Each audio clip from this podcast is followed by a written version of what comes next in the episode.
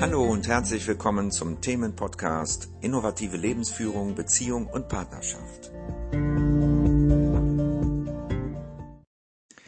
Ich möchte noch etwas vertiefen zu dem Thema Du hast immer eine Wahl. Und zwar geht es darum, dass wir ja nur wählen können, also bewusst wählen können, wenn wir bewusst sind. Und da über 90 Prozent unserer Gedanken automatisch ablaufen und unbewusst sind, ist es natürlich so, dass du immer wieder die gleichen Dinge wählst aus diesem gleichen Gedanken heraus, weil diese Gedanken sind zu, ja, zum größten Teil immer die gleichen. Und wenn wir natürlich diesen Gedanken ausgeliefert sind und so wenig Bewusstsein haben, dass wir das nicht bemerken, was ja in der Regel so ist, dann haben wir natürlich sehr wenig Auswahlmöglichkeiten, sondern nur innerhalb dessen, was wir kennen. Das heißt, wir können wählen zwar, aber immer nur dasselbe, immer nur in dem Bereich, der uns bekannt ist, weil das ja schon praktisch in unserer Struktur eingebaut wurde.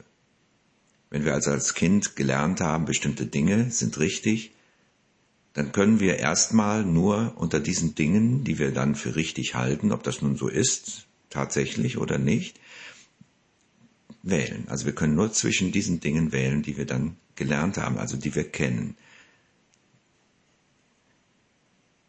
Wir können erst eine neue Wahl treffen, wenn wir etwas Neues für möglich halten.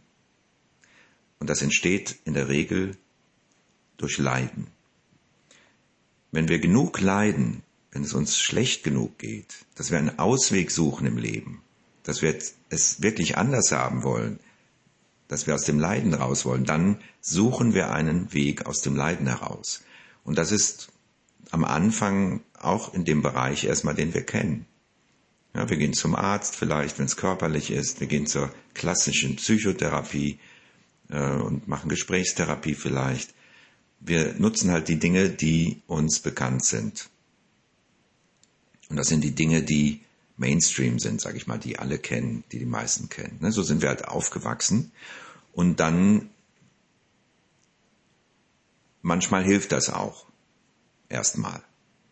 Dann leiden wir etwas weniger. Die meisten Dinge sind auf Betäubung und auf Beruhigung aufgebaut. Und das heißt nicht wirklich lösend. Weil ein Gespräch ist eher beruhigend vielleicht. Und wenn jemand zuhört, das tut gut. Und dann geht's dir erstmal besser. Aber das löst das Problem in dir nicht. Und Schulmedizin zum Beispiel auch nicht. Das betäubt, das verdrängt, das ähm, beeinflusst das eine und äh, ja, bringt was Neues hervor, neues Krankheitsbild, sage ich mal. Das verändert nicht wirklich etwas.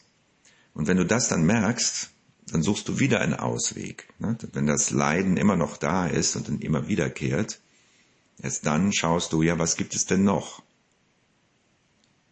Ja, dann möchte mal bei dem Beispiel der Schulmedizin und, und so weiter. Also das, ich bleib mal beim Körper erstmal, das ist vielleicht, ähm, das kannst du ja auf andere Dinge übertragen. Das heißt, wenn du wieder Schmerzen bekommst, trotz der Tabletten, trotz der Spritzen, wenn das nicht weggeht, wenn das wiederkommt und immer wieder kommt und es hilft auf einmal nicht, dann suchst du wieder einen Ausweg. Das, vorher konntest du den gar nicht erst suchen, weil es gibt keine Öffnung im System, auch nicht im Nervensystem, wenn alles gut ist sozusagen. Ja? Wenn alles äh, funktioniert, wenn kein Leiden da ist. So, und dann geht es jetzt darum, was gibt es? Und dann gibt es die Möglichkeit, jemand zu fragen. Es gibt die Möglichkeit, wenn du offen dafür geworden bist plötzlich, dass dir ein Zeitungsartikel auffällt über eine bestimmte Heilmethode. Heute ist es ja noch einfacher. Du schaust ins Internet und guckst, was es da so gibt und was sich anspricht als nächstes, was deinem Glaubenssystem am meisten entspricht, was du für möglich hältst. Dann suchst du diese Heilmethode auf also diesen Menschen, der das macht, oder kaufst Dinge, die du glaubst, die dir gut tun. Vielleicht ist das erstmal ein Massagegerät oder ein Akupunkturgerät, was du selber machen kannst. So, dann geht es weiter. Und vielleicht hast du dann schon, wenn du Glück hast, das Richtige gefunden, was zur Heilung führt.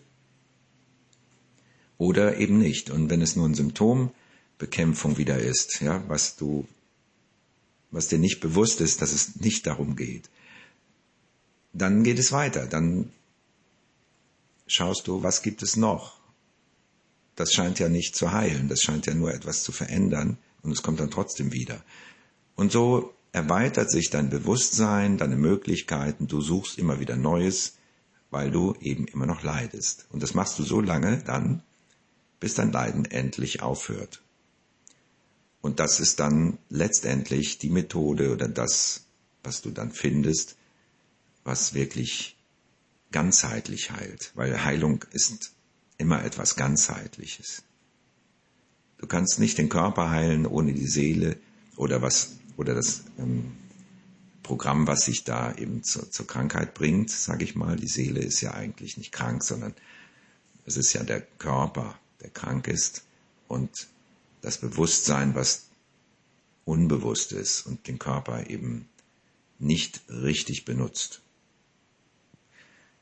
Also nicht richtig benutzt im Sinne von entspannt sein, wenn Entspannung anliegt, in einer Hab-Acht-Situation sein, wenn Gefahr droht und entsprechend ähm, auf Gefahren reagieren mit den adäquaten Mitteln, die zur Verfügung stehen. So das wäre praktisch, wenn man den Körper so benutzt, wie er gedacht ist.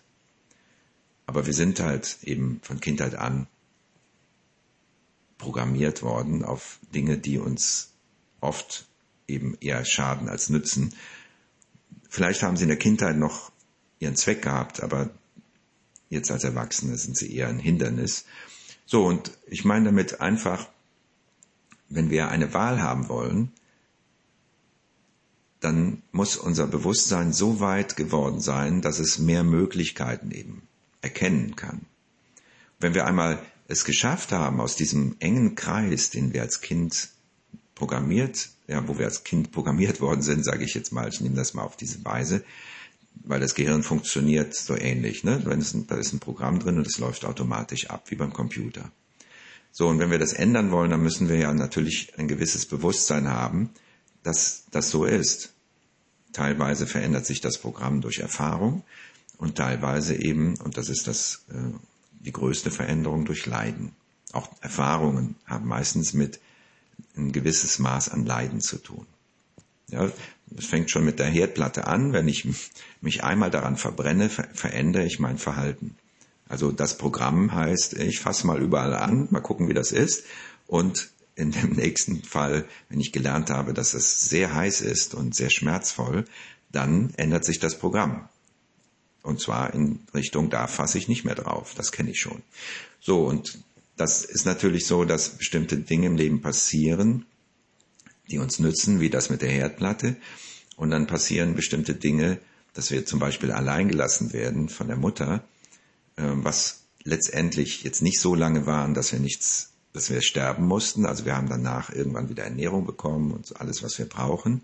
Nur es war zu lange, um den Kontakt zu halten. Also wir haben den Kontakt verloren und dadurch eben äh, Lebensgefahr empfunden. Und wenn das Programm entstanden ist, das ist nur schwer wieder rauszubekommen.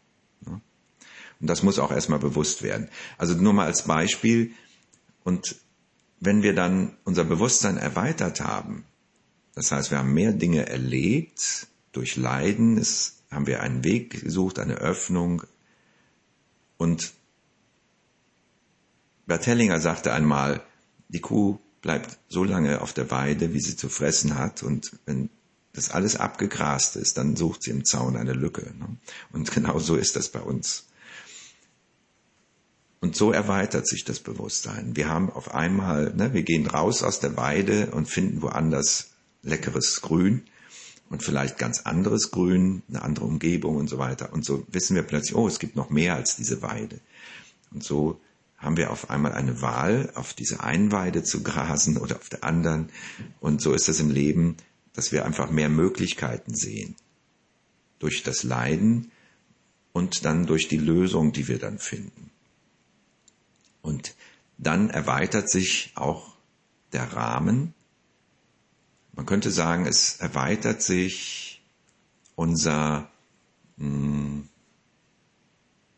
da gibt es ein Wort für, das fällt mir gerade nicht ein, äh, ja, unsere Komfortzone. Ja, genau das ist es. So könnte man es auch nennen. Ne? Wir haben am Anfang eine kleine Komfortzone, in der wir uns wohlfühlen und wenn dann Leiden kommt, dann müssen wir aus dieser Komfortzone raus, sozusagen.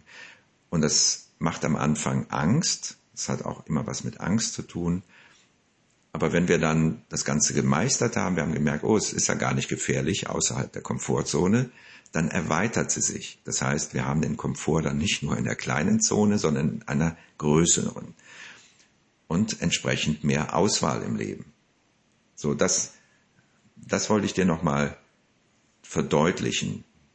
Wie kommt es dazu, dass wir immer eine Wahl haben und wie erweitert sich das ganze System, dass die Wahlmöglichkeiten auch erweitern. Denn es geht immer darum, was wir für möglich halten.